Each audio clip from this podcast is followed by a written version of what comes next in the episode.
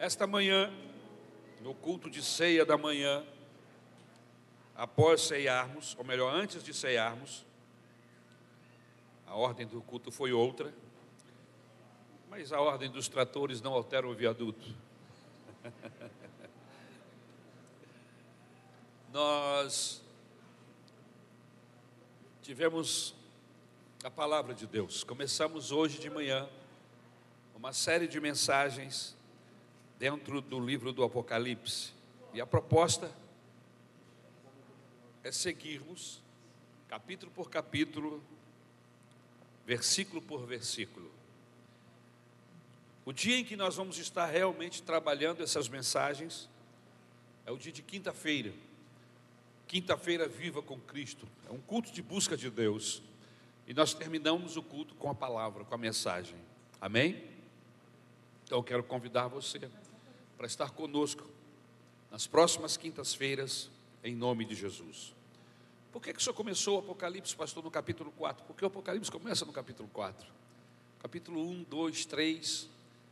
É uma apresentação, é quando João está sendo chama, Jesus chama a atenção de João em uma visão esplendorosa. E depois vem a carta às sete igrejas da Ásia. E nós pregamos isto aqui lá atrás, já de propósito, iniciando esse processo, quando pregamos sobre as sete igrejas do Apocalipse. E aí, ficamos aguardando o momento próprio para voltarmos a este livro, mas aí sim, dando seguimento a partir do capítulo 4 no Apocalipse. Amém? Abra sua Bíblia. Esta manhã nós trabalhamos o texto do capítulo 4. Hoje à noite vamos trabalhar o capítulo 5, do versículo 1 até o versículo de número 14. Amém? O tema da mensagem é a celebração do Cordeiro. Vi na mão direita daquele que estava sentado no trono um livro em forma de rolo escrito por dentro e por fora e selado com sete selos. Vi também um anjo forte que proclamava com voz forte: Quem é digno de quebrar os selos e abrir o livro? Ora, nem no céu, nem sobre a terra, nem debaixo da terra, ninguém podia abrir o livro, nem mesmo olhar para ele. E eu chorava muito, porque ninguém foi achado digno de abrir o livro nem mesmo de olhar para ele. Então um dos anciãos me disse: Não chore, eis que o leão da tribo de Judá, a raiz de Davi, venceu para quebrar os sete selos e abrir o livro. Então vi no meio do trono e dos quatro seres viventes, e entre os anciãos, em pé, um cordeiro, que parecia que tinha sido morto ele tinha sete chifres, bem como sete olhos, que são os sete Espíritos de Deus enviados por toda a terra. O cordeiro foi e pegou o livro da mão direita daquele que estava sentado no trono. E quando ele pegou o livro, os quatro seres viventes e os vinte e quatro anciãos se prostraram diante do cordeiro tendo cada um deles uma harpa e taças de ouro cheias de incenso, que são as orações dos santos, e cantavam um cântico novo, dizendo: Digno és de pegar o livro e de quebrar os selos, porque foste morto e com o teu sangue compraste para Deus os que procedem de toda tribo, língua, povo e nação, e para o nosso Deus os constituíste reino e sacerdotes, e eles reinarão sobre a terra.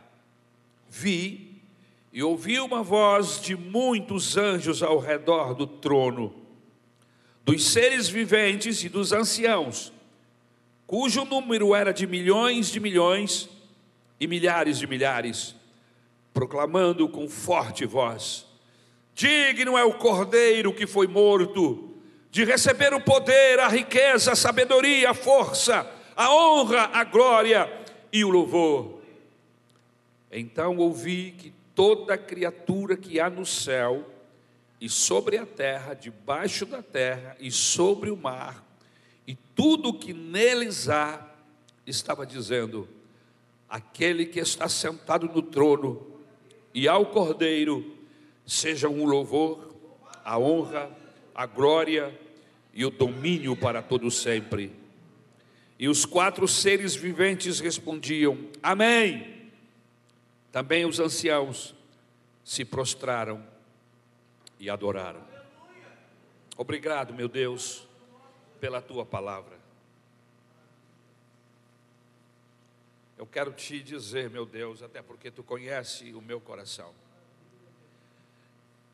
O alvo de trazermos estas mensagens é despertar a tua igreja, é despertar os nossos corações, de forma, Jesus, que com esta ação possamos provocar sede, expectativa pela tua volta. Esse é o nosso alvo. O nosso alvo é mais uma vez glorificar o teu nome. Por isso, nos ajuda, nos dá uma mente sadia, que possa fluir o teu espírito, assim como em mim, também na vida dos teus servos que me ouvem, de forma que todos nós possamos sair daqui instruídos, abençoados pelo poder da tua palavra. É o que nós te rogamos, em nome do Cordeiro, o nosso Cristo, o nosso Jesus. Amém.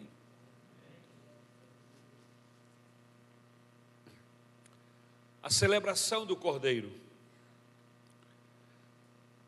Todas as vezes que lemos o Apocalipse, temos que nos lembrar de duas coisas importantes.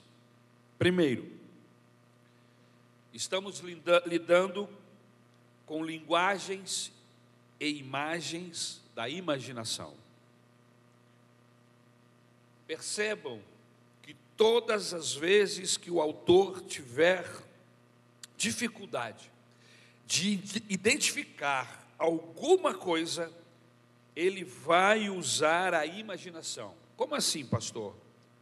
Ele vai usar uma linguagem figurada. Por exemplo, usando a expressão semelhante a,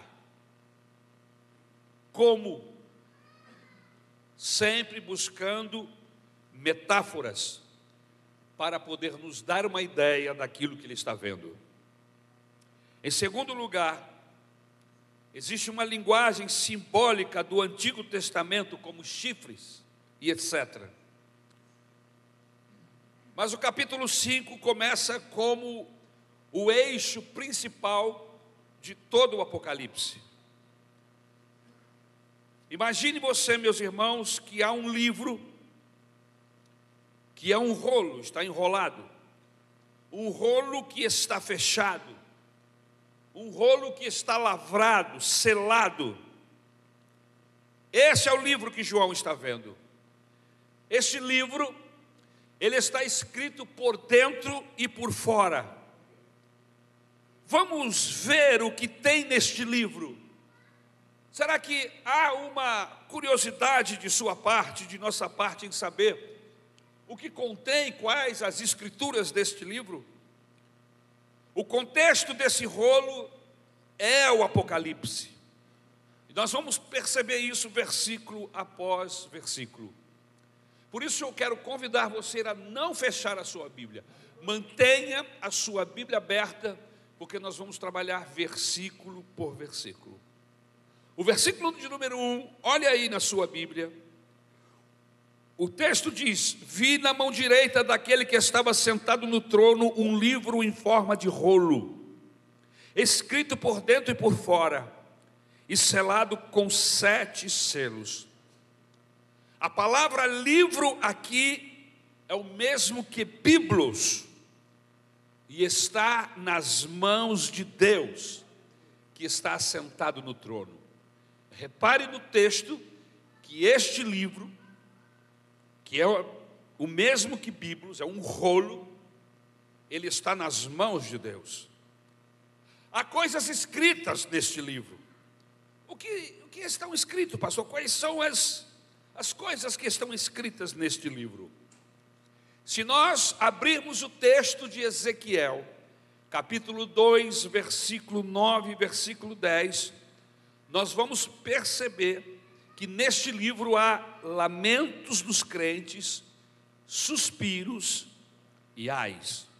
Veja o texto de Ezequiel. Então olhei e vi a mão de alguém estendida para mim. Nela estava o rolo de um livro, que ele desenrolou diante de mim. Em ambos os lados do rolo estavam escritas palavras de lamento, de pranto e de ais. Irmãos, apesar da distância de uma palavra para outra, de Ezequiel, Ezequiel até João na ilha de Pátimos, há uma distância de anos, de tempo muito grande. Ele está falando do mesmo livro. Amém, irmãos? Guerra, fome, choro e grande tribulação. Tudo isso acontecerá no fim e isso não é novidade para mim e para você. O livro, o rolo está selado. Há sete selos que selam este livro. E ele foi escrito por dentro e por fora. Por quê, pastor?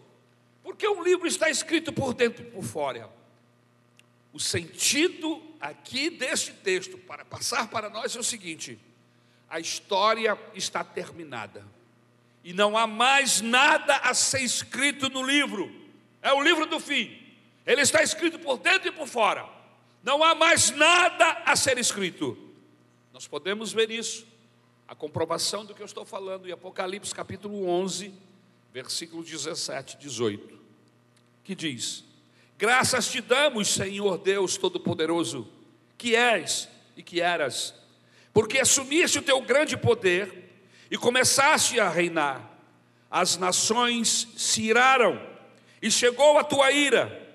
Chegou o tempo de julgares os mortos e de recompensares os teus servos, os profetas, os teus santos e os que temem o teu nome, tanto pequenos como grandes, e de destruir os que destroem a terra.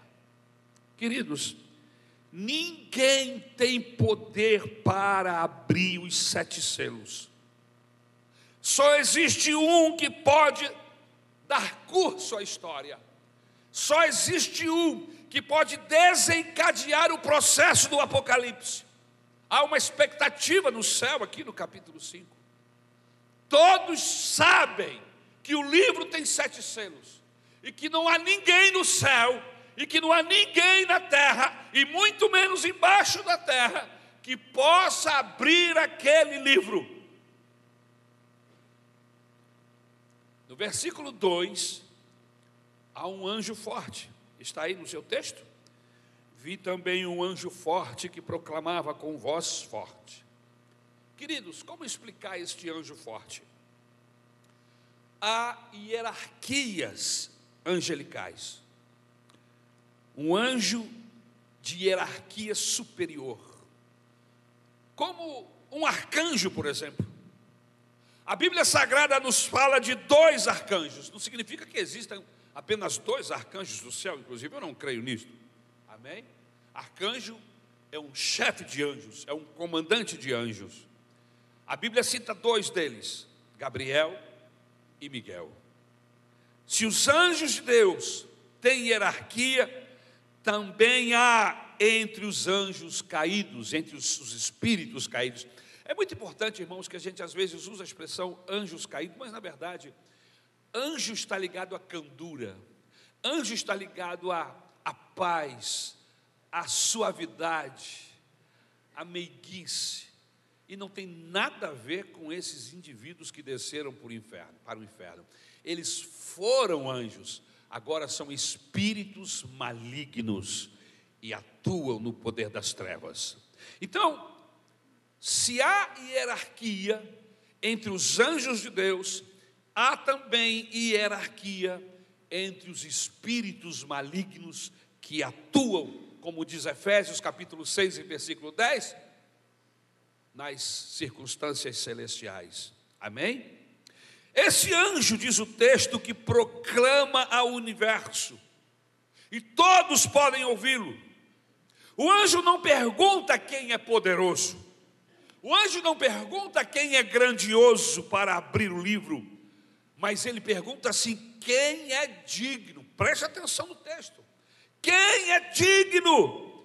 Vi um anjo forte que proclamava com voz forte: Quem é digno de quebrar os selos e abrir o livro? No versículo de número 3, vocês estão comigo? Amém?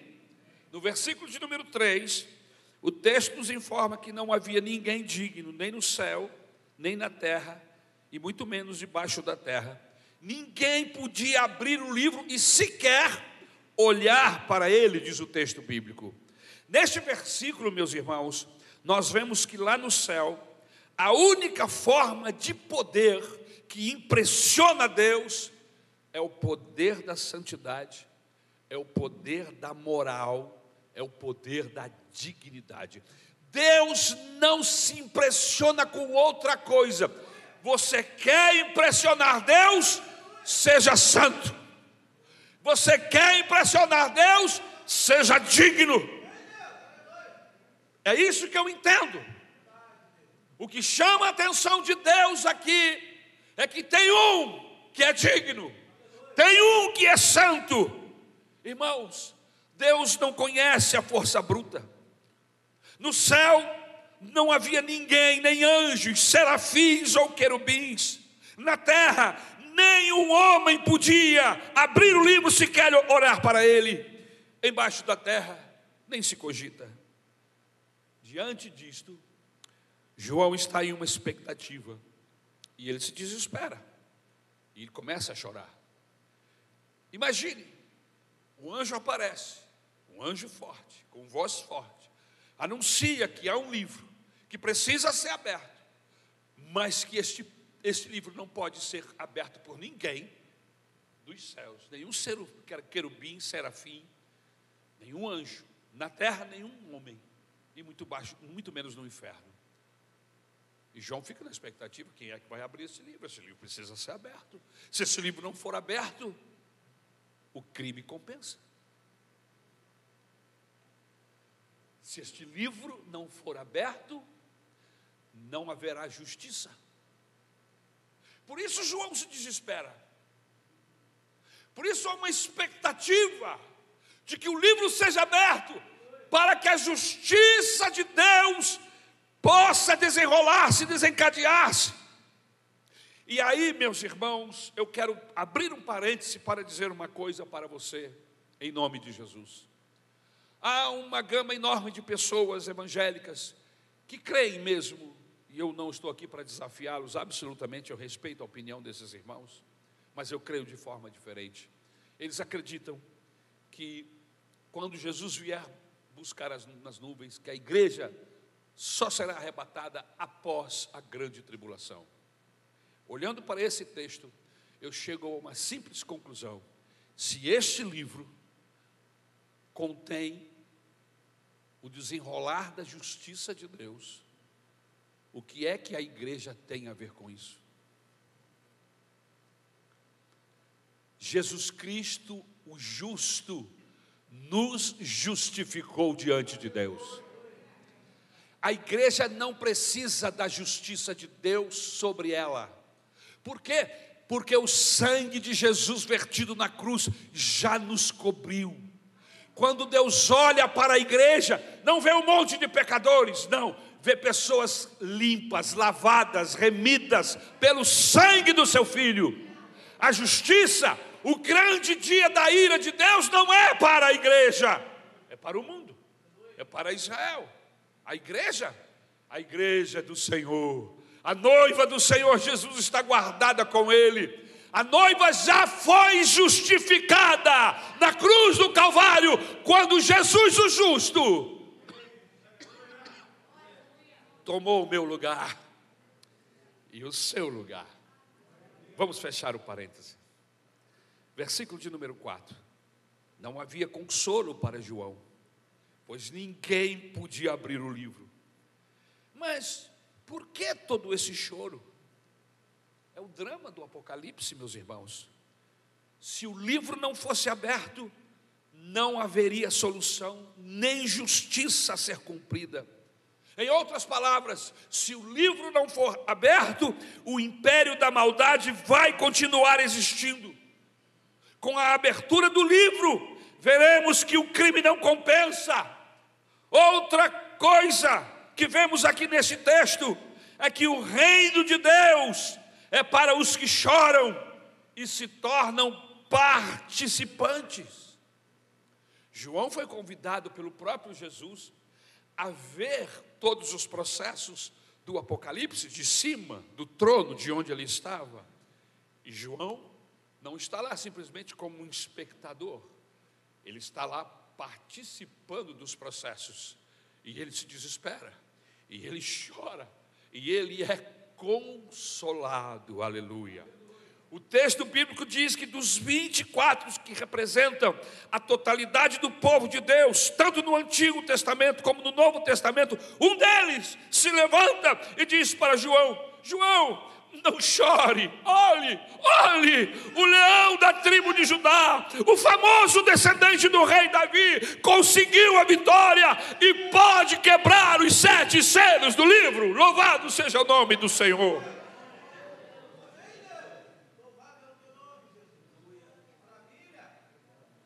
Deixe-me abrir outro parêntese. Quando eu olho os acontecimentos ao meu redor, quando eu percebo a iniquidade, a maldade, a malignidade dos homens, dos governantes, daqueles que têm o poder e a condição de fazer o bem, mas preferem fazer o mal, no meu coração diz: calma, haverá um dia de ajuste de contas. Calma, eu vou requerer destes homens, a justiça virá. A malignidade, a maldade, a injustiça não vai campear por muitos anos, por muito tempo. Estamos próximos desse dia, meus irmãos. O justo de Deus vai abrir o livro, e a justiça, o grande dia da ira do Senhor, proclamado em todo o Antigo Testamento e no Novo, chegará e o mundo, e os que neles, nele estiver vivo, vão viver esse dia da justiça de Deus. Fechando parênteses. Em meio às lágrimas, João contempla o trono e vê o descendente de Davi. Ele vê a estrela da manhã, a raiz de Jessé, o campeão de Deus. Eu fico imaginando, irmãos, eu me imagino no lugar de João, nesse desespero, nessa expectativa. E alguém me, me catuca e diz: calma, olhe para o trono, é de lá que vai vir a resposta. E a Bíblia diz que lá no trono tinha alguém sentado. E esse alguém é descendente de Davi, é a estrela da manhã, é a raiz de Jessé, é o campeão de Deus.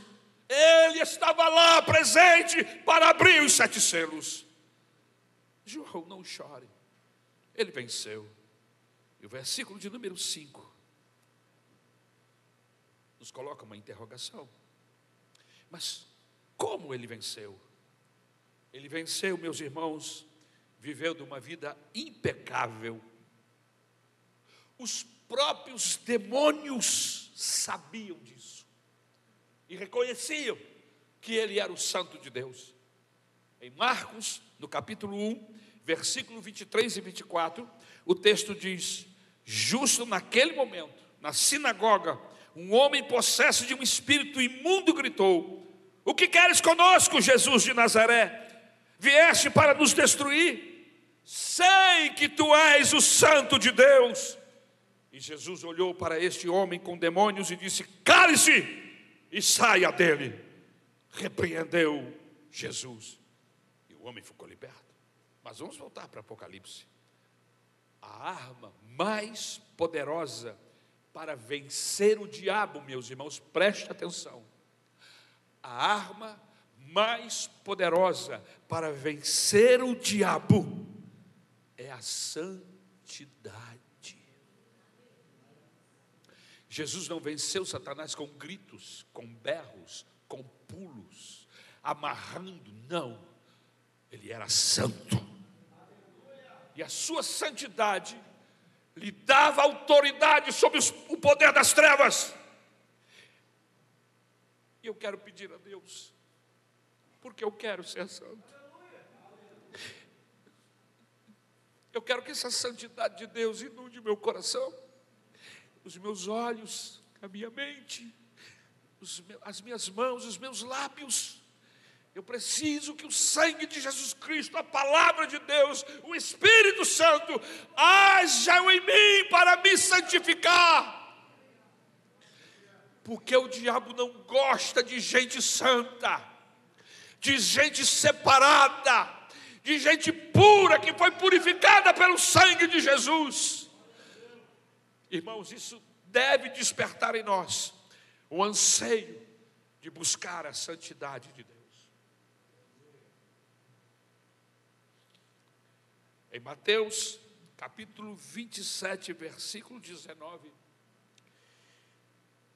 a mulher a mulher de Pilatos diz a ele: Não se envolva com este inocente. Esta noite eu tive um sonho. Este homem é inocente. Não se envolva com este inocente. Lucas 23, 47. O centurião, vendo o que havia acontecido, diz o texto que ele louvou a Deus, dizendo: Certamente este homem era justo. Queridos, foi com esta justiça que Jesus venceu a morte.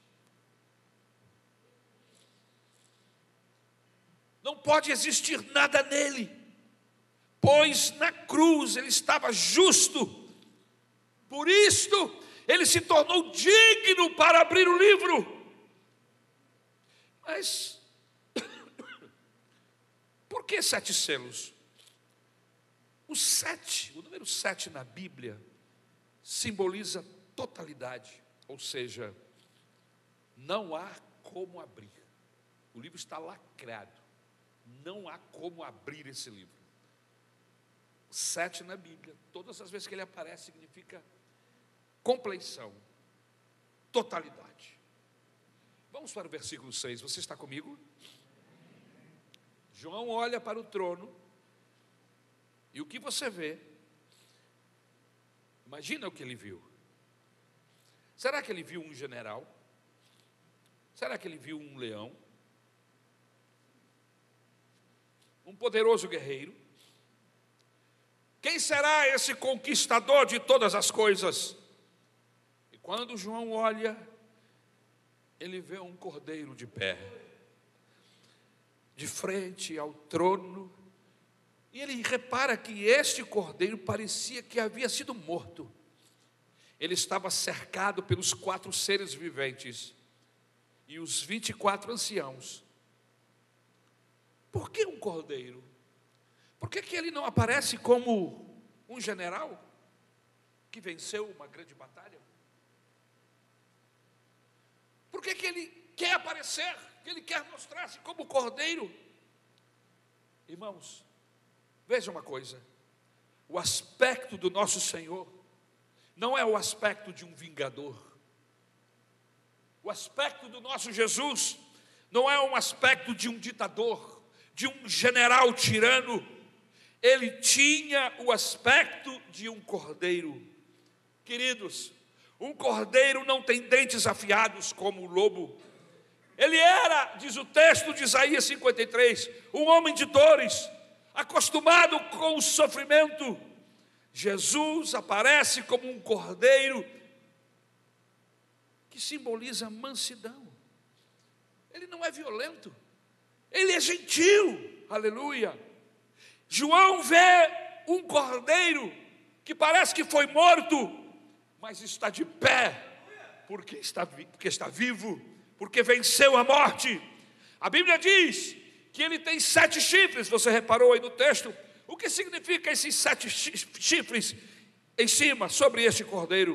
Significa plenitude de poder. Lembra do número sete? Compleição, totalidade. Os sete espíritos de Deus, ou seja, 100% do Espírito Santo de Deus estava sobre ele. Ele tem a plenitude de poder, aleluia.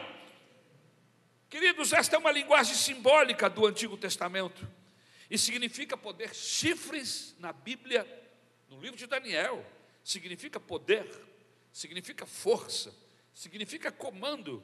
Se você abrir a sua Bíblia em 1 Reis, lá no Antigo Testamento, no capítulo 22, versículo 11, você vai poder constatar isso. Mas apesar de ser gentil, o cordeiro não é tolo, o cordeiro não é indefeso. O número 7 na Bíblia, queridos, como já disse, então dá o sentido de completo, de compleição. Em outras palavras, ele tem sete olhos e sete espíritos de Deus. Isso significa que ele tudo vê, e os sete espíritos significa a totalidade do espírito sobre ele. Ele está completamente cheio do Espírito Santo de Deus. E aqui João termina o relato do capítulo 5. Mas ele continua no capítulo 6 esse relato e nós vamos continuar lá depois. Mas ele segue a sequência dos eventos que termina no capítulo 7. E só vamos continuar isto na quinta-feira. Na sequência dos eventos, acontece três momentos distintos de adoração. Primeiro, os quatro seres viventes, depois os 24 anciãos, que significa a totalidade do povo de Deus. O texto bíblico diz que eles cantavam um cântico novo.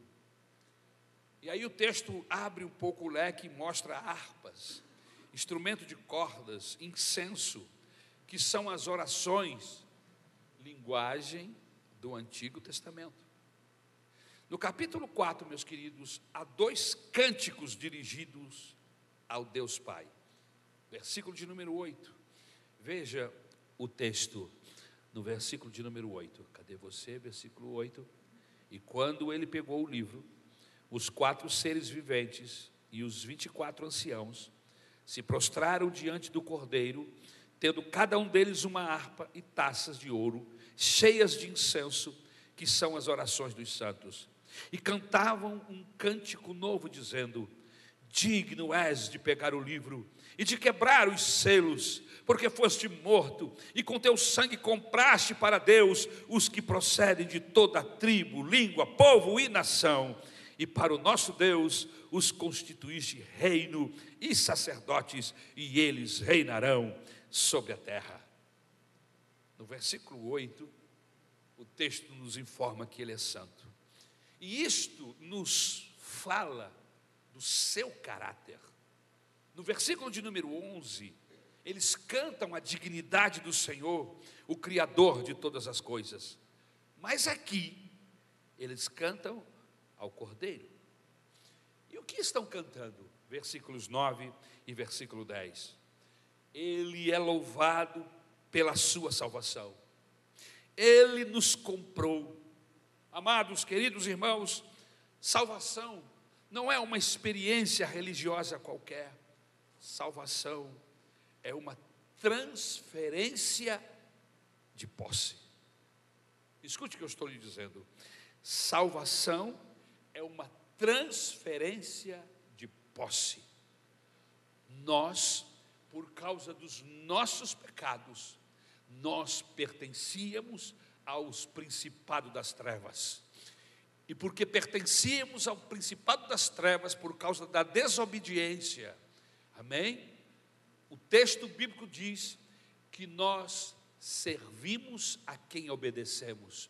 E como lá atrás Adão e Eva preferiram obedecer à orientação do diabo, eles se tornaram escravos do inimigo, serviram a quem obedeceram. E toda a descendência de Adão e de Eva se tornaram escravos, presos, cativo deste senhor feudal, deste senhor maligno chamado Satanás. Salvação significa transferência de dono. Quando Jesus subiu na cruz do Calvário, e chamou a minha atenção para ele, e eu criei que Jesus era o Filho de Deus e que a sua morte na cruz poderia me comprar das mãos de Satanás. Sabe o que aconteceu, irmãos? Eu deixei de pertencer ao diabo e agora eu pertenço a Deus. Eu deixei de ser criatura de Deus e passei a ser filho, co-herdeiro com Jesus Cristo de todas as coisas. É por isso que eu me emociono, é por isso que eu glorifico o nome de Jesus, porque eu já não sou mais escravo do mundo, agora eu sou filho de Deus.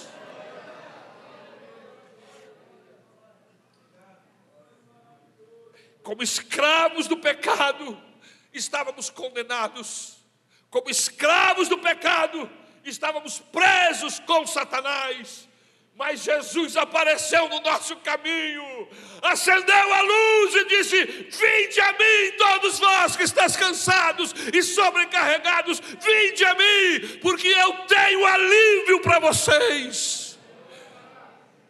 E todos que ouviram a sua voz, e que ouvem a sua voz, e que o recebem, as cadeias são quebradas isso não depende da vontade do diabo, não é o diabo que é obrigado a dar, não, isso é poder de Deus. Quando eu recebo, quando pelo meu livre-arbítrio eu decido entregar a minha vida para Deus, as cadeias são quebradas, são rotas, são destruídas, eu deixo de ser escravo do diabo e passo a ser amigo de Deus.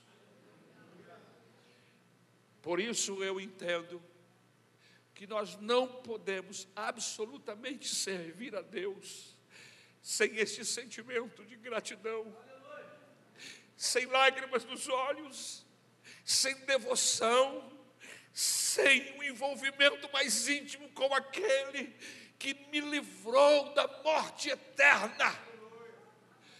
Eu estava condenado ao inferno, eu e você, assim como todo o planeta, todo homem mas por causa de Jesus, o destino final da minha alma foi mudado, aleluia. Eu já não caminho para o inferno, agora eu caminho em direção a Jesus. Aleluia.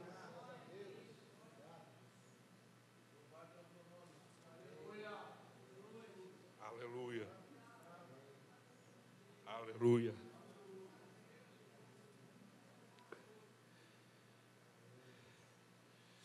Ele é redentor. E ele comprou escravos. Isso significa, irmãos, que o meu dono é o Senhor Jesus. O texto bíblico diz que ele nos transportou do reino das trevas para o reino do seu amor. Eu sou tão feliz porque eu tenho um dono que é bom, que me ama, que comprou a minha euforia com seu sangue na cruz. Versículo de número 8. Quem está cantando? Quem são os que cantam? Os quatro seres viventes, os 24 anciãos, miríades de anjos, milhares de milhões.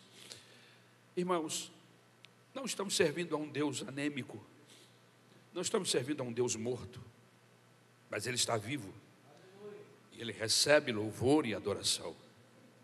Sete expressões de louvor significa a totalidade do louvor, a totalidade da adoração, a adoração perfeita. Veja que até a natureza entra neste louvor. Todas as criaturas e até os raios e trovões entram nesse processo de adoração ao Senhor. É o que nos informa o versículo 13. Mas veja o versículo 14. Estão comigo? Amém? Todos os seres e anciãos se prostram diante do Cordeiro e cantam: Amém. Ele é digno. Muito bem, pastor, eu gostei dessa primeira parte. As informações são muito boas. Eu quero fechar essa mensagem com três lições importantes. convidar você a olhar para três aspectos para que você leve para casa. A primeira lição importante que eu quero grifar aqui nesse texto que nós acabamos de analisar, versículo por versículo, é o seguinte: o único poder que Deus conhece é o poder da humildade e o poder da dignidade. Deus não reconhece soberbos.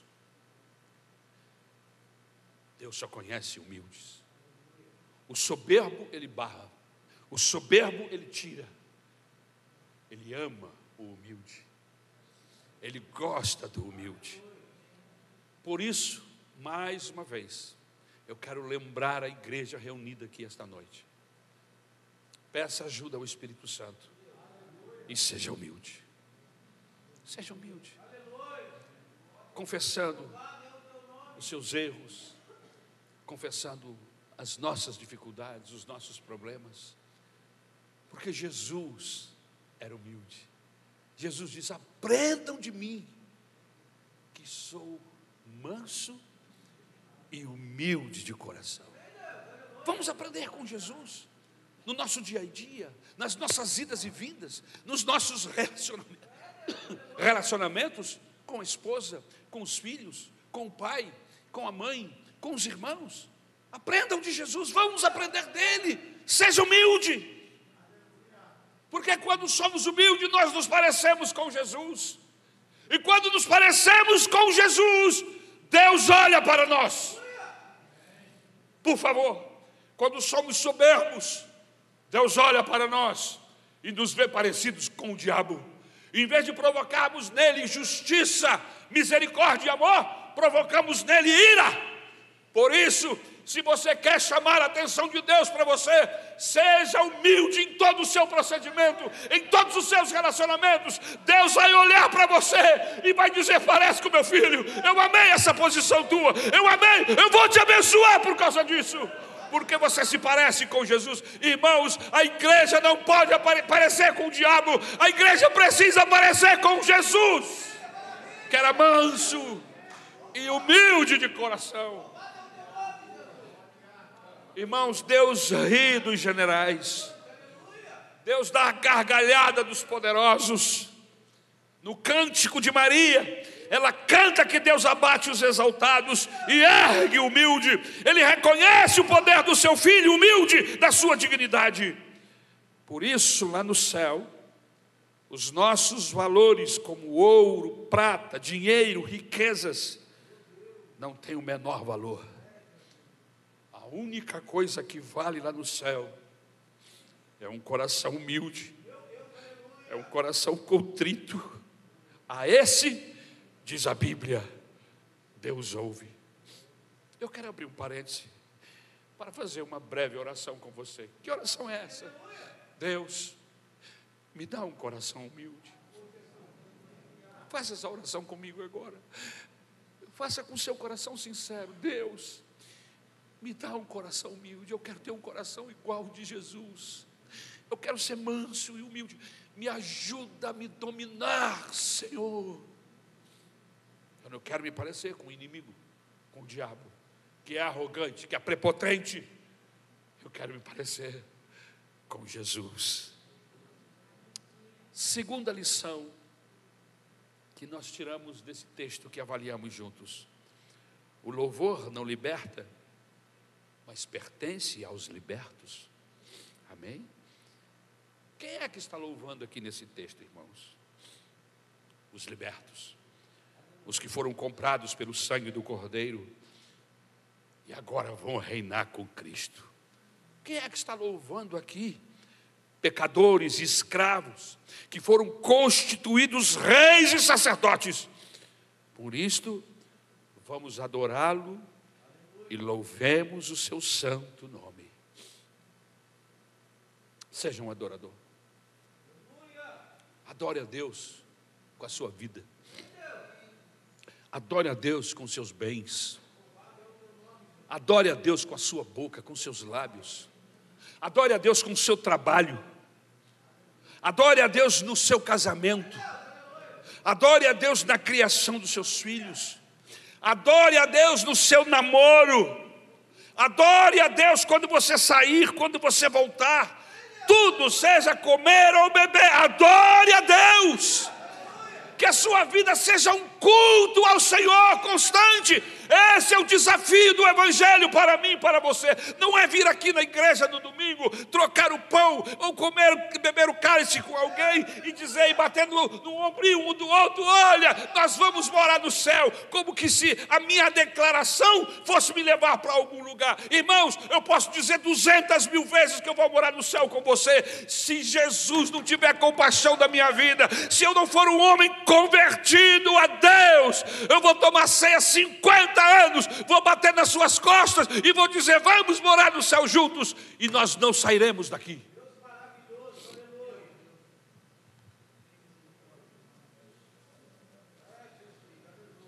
Porque evangelho é muito mais do que tapinha nas costas e trocar cálice.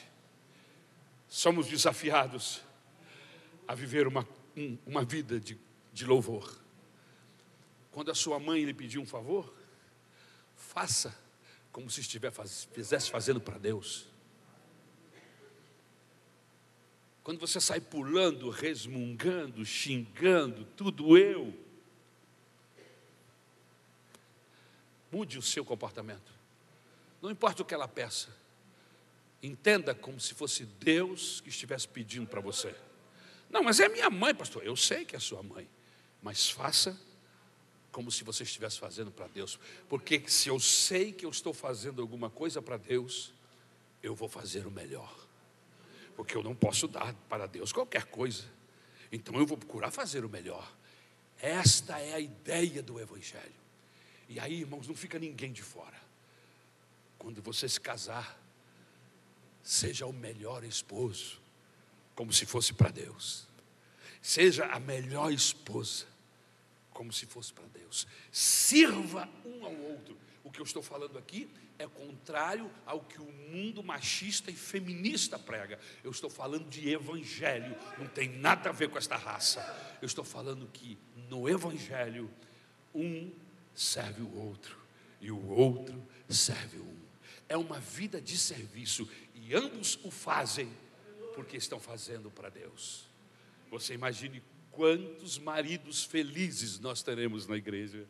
Eu fico imaginando o sorriso, a alegria das mulheres da igreja. Pastor, o meu marido me serve como se serve a Deus. Eu fico imaginando.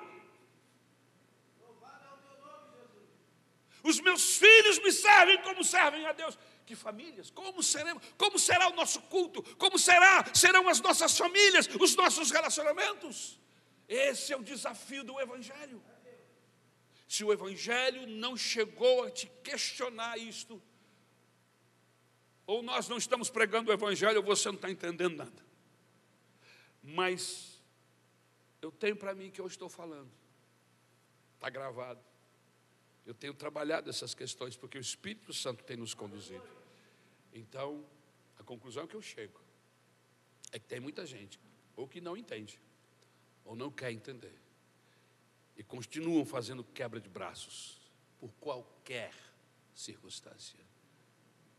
Quebra de braço. Irmãos, nós somos de Deus. Nós aqui quebramos o braço do diabo. O braço do nosso irmão. A Bíblia diz que a cana rachada ele não quebra, não estraçalha.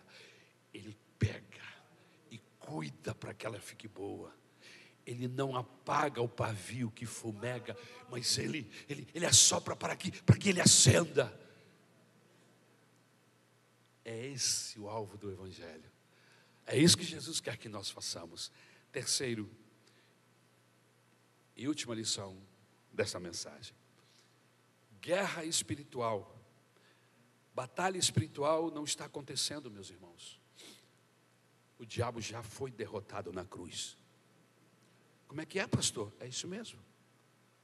Não há mais jeito para o diabo mudar isso. Não há mais jeito. A vitória já está garantida para quem está em Cristo Jesus. O diabo já está condenado, irmãos. ele está solto por aí, mas ele está com tornozeleira eletrônica.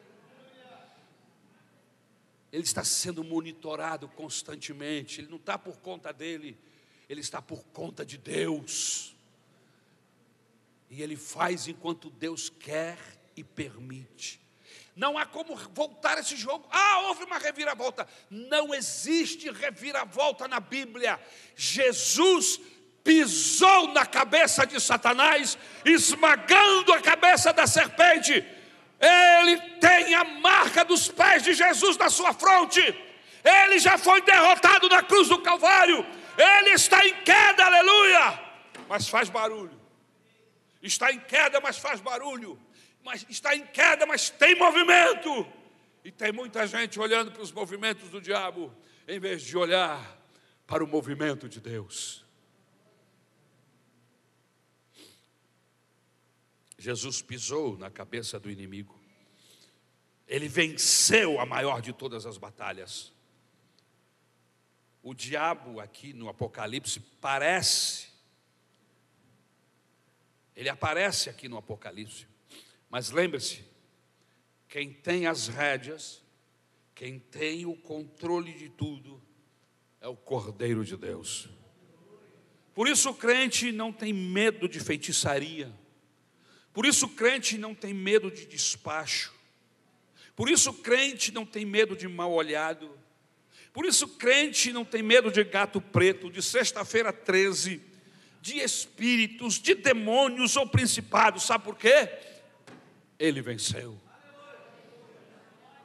Enquanto estava falando essas últimas palavras, eu me lembrei. Lembram-se que alguns meses atrás, uma das nossas igrejas foi desafiada por processos religiosos. A nossa igreja de Irajá fazia fronteira com uma outra residência, e lá estava uma galera de outra religião que ficavam nos seus cânticos provocando-nos, desafiando-nos e tudo mais, fazendo sacrifícios, etc. O que é que nós fizemos, irmãos? A orientação dos pastores foi: não digam nada, não xinguem, não façam cruz, não jogue azeite para o outro lado do muro, não faça nada. A nossa guerra é outra. Vamos orar e falar com o dono do universo. Nós oramos. Irmãos, não se passaram 30 dias. A casa fechou.